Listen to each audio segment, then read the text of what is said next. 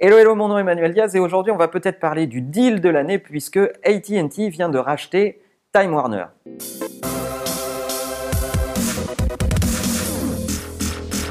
Alors oui, ATT, deuxième opérateur de télécom aux États-Unis, vient de racheter Time Warner pour, écoutez bien, 86 milliards de dollars. Vous m'avez bien entendu, 86 milliards de dollars. C'est certainement un des plus gros deals de l'année qui plus est parce que l'année va bientôt se terminer. Mais euh, euh, c'est une tendance, c'est une tendance qui avait déjà démarré puisqu'on avait vu Verizon racheter Yahoo pour un peu moins de 5 milliards de dollars et qui avait déjà racheté AOL pour environ 4 milliards de dollars. Donc on voit la fusion des opérateurs télécoms et des gens qui fabriquent du contenu s'opérer. On l'a vu également en France. Euh, vous avez entendu parler d'Altis, le groupe de Patrick Drahi qui a racheté SFR mais qui a racheté des tonnes de titres de presse également. On voit Orange s'orienter vers les contenus de plus en plus. Bref, ces deux mondes vont à la rencontre l'un de l'autre. Pourquoi? En réalité, c'est tout simple. Le business model des opérateurs télécoms, c'était de bâtir des infrastructures et de vous faire payer pour accéder à ces infrastructures. Ça a commencé par la capacité à téléphoner, transporter de la voix, et ça a continué par la data, la capacité à vous permettre de vous connecter à haut débit et toujours plus haut débit, de plus en plus vite et euh, dans un maximum d'endroits. Simplement, ce business model est mis à mal puisque l'infrastructure devient une commodité, une banalité et on voit bien que transporter aujourd'hui de la voix ou de la data, ça se passe différemment. La voix peut passer dans le canal data, c'est ce qui se passe avec euh, euh, Facebook quand vous téléphonez en audio dans Facebook ou WhatsApp, etc. etc. Donc l'infrastructure devient banale. On a envie de payer un péage pour dire ok je te paye X euros par mois et donne-moi de la data et je me débrouille. Et euh, donc la valeur est en train de se déplacer ailleurs. À côté de ça, on voit de plus en plus de fabricants de contenu se faire payer pour leur contenu. C'est euh, le cas de YouTube Red par exemple, mais de Netflix, de Dailymotion, etc. etc. et d'autres fabricants de contenu où vous payez à l'acte ou à l'abonnement. Euh, c'est le cas dans la radio, Spotify, Apple Music euh, et les autres. Et cette valeur est en train de se déplacer chez les fabricants de contenu. Alors quand on est un opérateur de télécom, on s'inquiète de voir ce revenu se fragmenter. On s'inquiète également de voir la fidélité de ces consommateurs euh, mise à mal. On voit de plus en plus de gens passer d'un opérateur à l'autre, les mettre en compétition. Il y a tout un processus pour retenir les abonnés, puisque ce qui coûte cher à un opérateur télécom, c'est de vous acquérir. Ensuite, lorsqu'il vous a, il va fabriquer sa rentabilité sur votre fidélité. Donc, euh, vous voir partir n'est jamais une bonne nouvelle.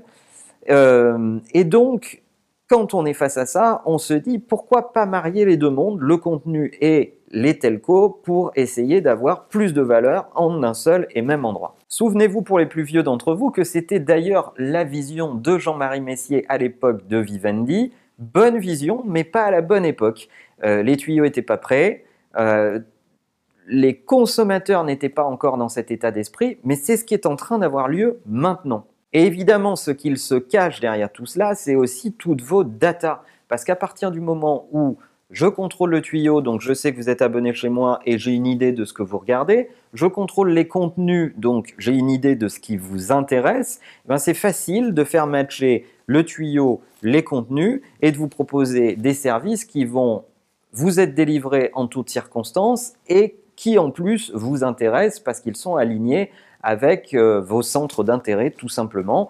Donc le fait de contrôler les deux a un intérêt pour ce genre de groupement. Mon pronostic à ce sujet, c'est qu'on va voir les groupes de télécommunications d'ailleurs se diversifier de plus en plus et aller vers des secteurs qui n'ont rien à voir avec leurs pratiques d'origine. On voit Orange parler de Orange Bank, on voit Free s'intéresser aussi au processus transactionnel peut-être il y a une rumeur qui dit que Free lancerait aussi sa propre banque, euh, parce que si on rajoute à ça le fait de maîtriser le paiement, c'est encore plus intéressant. Donc les opérateurs télécoms vont devenir omniprésents. Et puis n'oubliez pas qu'ils sont en guerre contre les grosses plateformes, les GAFA, les Google, Amazon, Facebook et Apple, parce que euh, ces plateformes-là, elles aussi, mènent une guerre pour essayer de vous garder dans leur giron. Si vous passez du temps dans Facebook, si Facebook est capable de vous proposer une solution de paiement, de vous divertir, de vous amener le contenu, etc., ben vous avez plus de chances de tout concentrer à cet endroit. Donc on est dans la guerre de la concentration au final. Face à des deals aussi gros, on pourrait d'ailleurs se poser la question de Canal ⁇ Est-ce que Canal va finir par être mangé par un groupe de telco?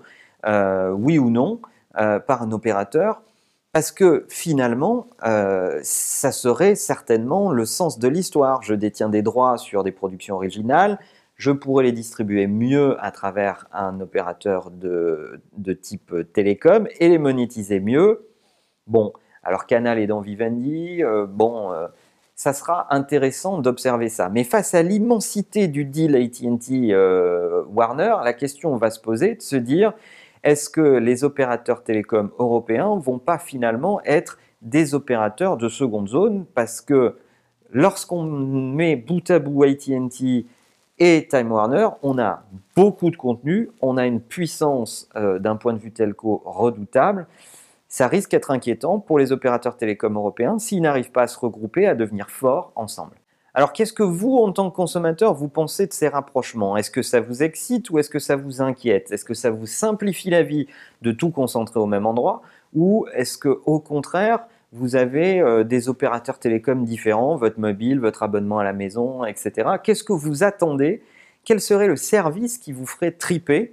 Euh, Racontez-nous ça en commentaire. Est-ce que vous adoreriez, euh, je sais pas moi, qu'on connaisse vos goûts, qu'on anticipe le film que vous aimeriez voir, qu'on vous le suggère euh, ou au contraire, est-ce que ça vous inquiète? Racontez-nous ça dans les commentaires et n'oubliez pas bien sûr que la meilleure façon de marcher et la plus inoffensive d'ailleurs, c'est de vous abonner à ma chaîne YouTube. À bientôt.